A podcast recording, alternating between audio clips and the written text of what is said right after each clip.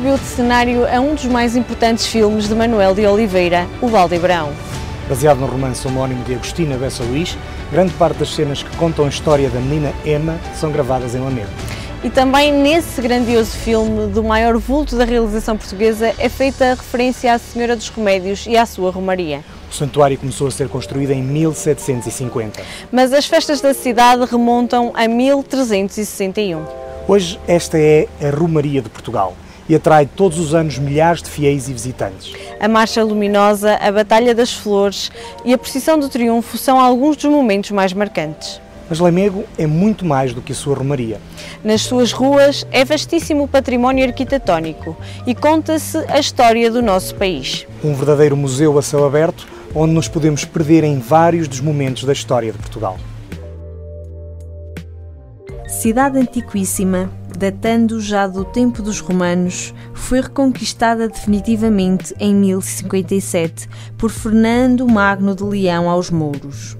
Quando os distritos foram instituídos em 1835 por uma reforma de Mouzinho da Silveira, Lamego foi inicialmente prevista como sede de distrito mas nesse mesmo ano a sede do mesmo foi deslocada para Viseu, devido à sua posição mais central. Foi em Lamego que teriam decorrido as lendárias Cortes de Lamego, onde teria sido feita a aclamação de D. Afonso Henriques como rei de Portugal e se estabeleceram as regras de sucessão ao trono. É sede da Diocese de Lamego, a única diocese portuguesa que não corresponde a uma capital de distrito. Perde-se na bruma do tempo a origem de Lamego. Em tempos remotos habitaram esta região lígures e túrdulos, que na fusão com os íberos deram lusitanos.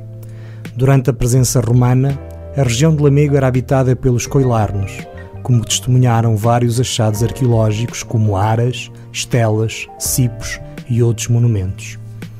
Pela localização do castelo, apenas acessível por poente, tudo leva a crer que lá houvesse um castro. As inquirições afonsinas de século XIII citam o Castro de Lameco como sinónimo de uma fortificação medieval. Destruída pelos romanos, os habitantes tiveram que descer dos seus abrigos alcantilados para se dedicarem ao cultivo das terras, influenciados pela civilização de Roma. Lamego torna-se cristã quando o rei dos visigodos, Recaredo I, se converte ao cristianismo. O rei visigodo Sisbuto, durante o seu reinado entre o ano de 612 e 621, cunha aqui moeda, o que atesta bem da importância comercial, cultural e histórica de Lamego.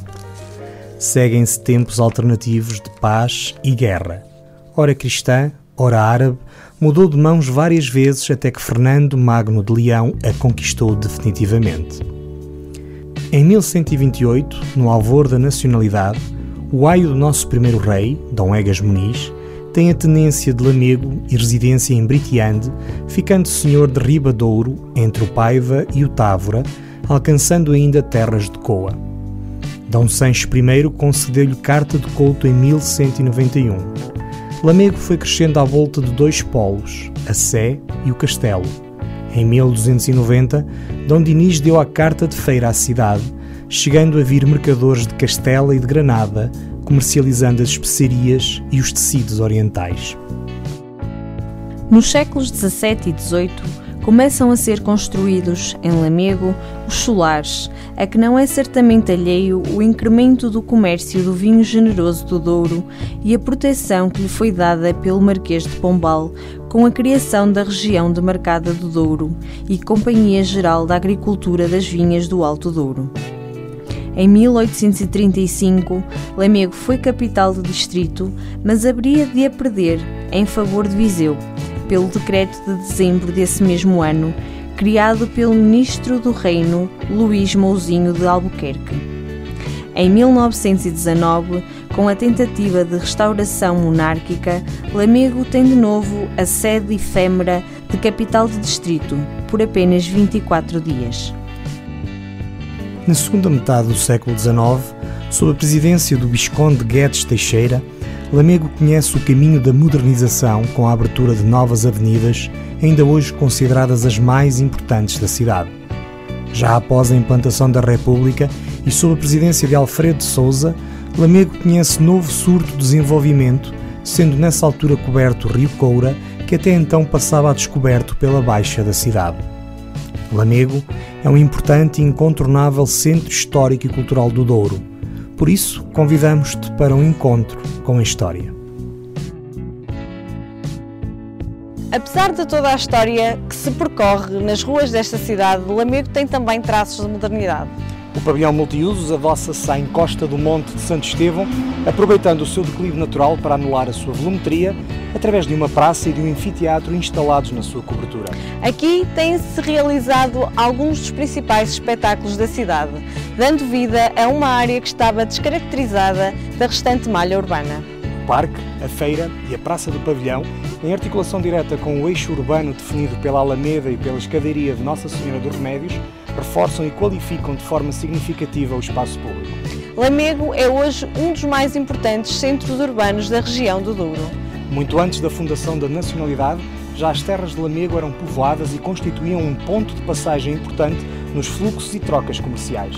Essa vocação ainda hoje está presente num dos principais polos agregadores a sul do Rio Douro.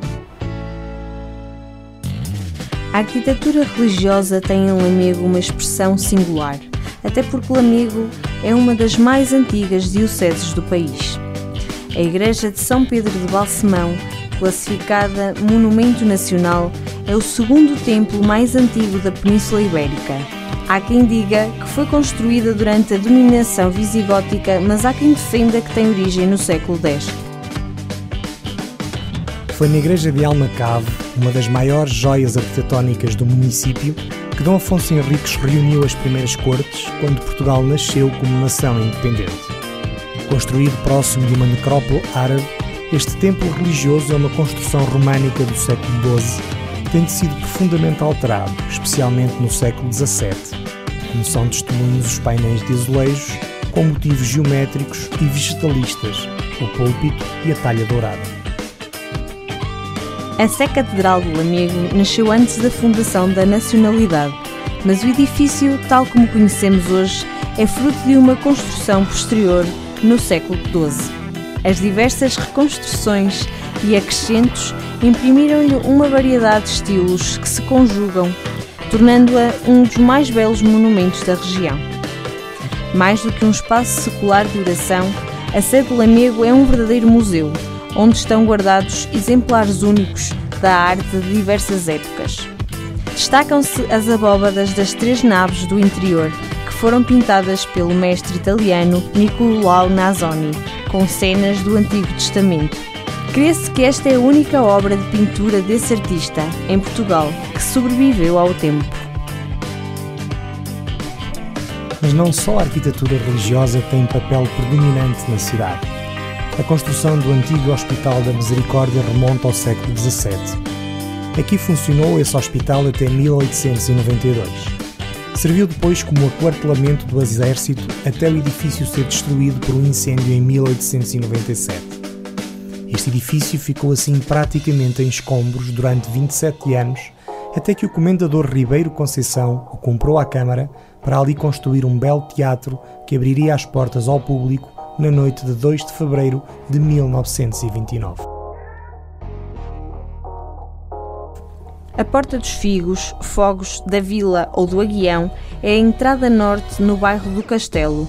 Possui um arco que é sustentado por dois baluartes. Nestes existiram sinos e um relógio, que mais tarde passaram para a torre do castelo. Na parte interna e superior existe um oratório restaurado, inicialmente era do século XVIII e dedicado à Nossa Senhora da Guia. Do lado esquerdo encontram-se as escadas de cantaria que davam acesso ao sino. O bairro do Castelo é composto por ruas e vielas estreitas de origem medieval, onde a tranquilidade substituiu o bulício próprio do antigo centro da vida cívica e económica urbana. Aqui se realizava a importante feira instituída por Dom Dinis, tempo em que se realizavam cotidianamente atos administrativos e notariais e o próprio Conselho reunia à sombra de um grande lodo. O castelo encontra-se documentado desde o século X, período em que o Val do Douro foi disputado pelas forças cristãs e muçulmanas e culminou na reconquista definitiva da cidade por Fernando Magno em 1057. No castelo subsistem troços da fase pré-românica da fortificação, mas encontram-se diluídos nas soluções românicas e góticas da atual torre de homenagem e praça de armas. Ao longo do tempo, o castelo sofreu várias transformações. Aqui se localizou o Passo dos Condes, residência senhorial dos Coutinhos, Condes de Marialva, construído em finais do século XIV. A requalificação do monumento permitiu dotá-lo de condições de visita, sendo possível percorrer o adarve do recinto muralhado. A imagem da cidade fica contudo marcada pelo santuário de Nossa Senhora dos Remédios e respectiva escadaria, edificado no século XVIII no cume do Monte de Santo Estevão. A escadaria, que se ergue desde o centro da cidade até ao cimo do monte, está cheia de lugares sagrados e recantos surpreendentes. É provavelmente o maior símbolo de devoção a Nossa Senhora dos Remédios. Em setembro, dia e noite, Lamego vive intensamente a celebração da Romaria à sua padroeira.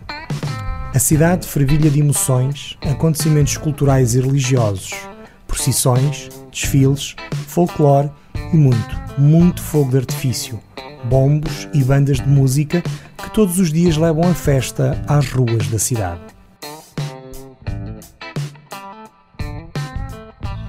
A paz e o sossego em meio rural é a marca mais forte da freguesia de Lazarim, a escassos quilómetros de Lamego.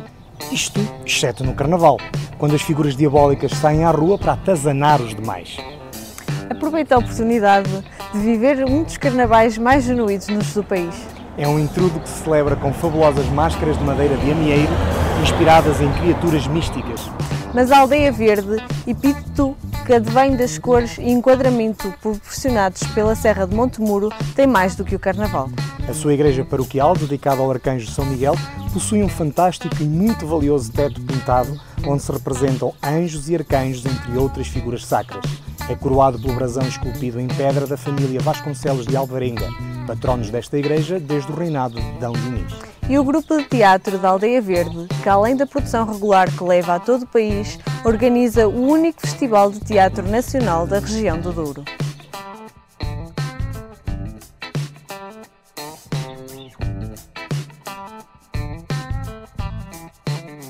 Lazarim foi vila e sede de conselho entre o século XII e 1834, tendo pertencido ao Conselho de Tarouca até 1895. Em termos de património construído, destaca-se em Lazarim a sua igreja paroquial. Dedicada ao Arcanjo São Miguel, o monumento possui valioso teto pintado, onde se representam anjos e arcanjos, sendo coroado pelo brasão esculpido em pedra da família Vasconcelos de Alvarenga, patronos desta igreja, desde o reinado de El Rei Dom Dinis. A vila de Lazarim é famosa pelo seu entrudo, um dos mais genuínos de Portugal. Aqui, a tradição do carnaval associada às máscaras primitivas, à rivalidade entre os sexos e a alguma crítica social alimenta uma das mais curiosas e originais festas populares portuguesas. O ciclo de festividades inicia-se cinco semanas antes do Domingo Gordo. Terça-feira de Carnaval, após o desfile das máscaras tradicionais, em madeira ou lata, são lidas as quadras do testamento da comadre e do compadre confronto de sexos durante o qual são ditas as verdades guardadas durante o ano. As festividades terminam com a queima do compadre e da comadre e com o cortejo dos caretos. Um concurso de máscaras permeia os artesãos participantes nestas curiosas festas. A pequena vila de Lazarim, encostada à Serra de Montemuro, passou a integrar o roteiro da cultura tradicional da região do Douro, com a inauguração do Centro Interpretativo da Máscara Ibérica, um novo equipamento que nasceu com a ambição de ser um polo de investigação e uma referência europeia no estudo e valorização do património cultural, que é a temática da máscara. A nova infraestrutura é o primeiro espaço ligado ao ritual da máscara a surgir na Península Ibérica e, por isso, tem a responsabilidade de gerar novas dinâmicas culturais e educativas.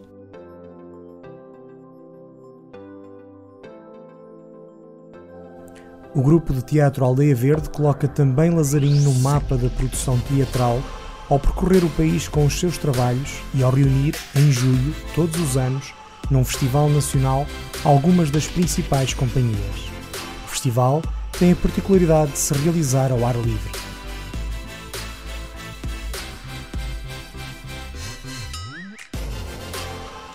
Todo o município está repleto de igrejas e capelinhas, pelourinhos, cruzeiros, aldeias históricas, pontos medievais e uma série de vestígios arqueológicos dos primeiros tempos do povoamento destas terras. Os visitantes podem encontrar história, tradição e uma forte herança cultural, mas também variedíssimos programas de lazer e desporto ao ar livre, graças às excelentes condições naturais para a prática de atividades esportivas, radicais e fluviais, como pesca e canoagem nas águas límpidas dos rios Douro, Varosa e Balsemão. No Cais de Cambres começou a realizar-se em 2019 o Festival Wine and Music Valley. Um festival com boa música e em que o vinho e a gastronomia da região são as principais atrações, num conceito que primou pela sua diferença no país. Uma experiência para repetir a partir de 2021. Mas até lá, há todo um conselho para descobrir.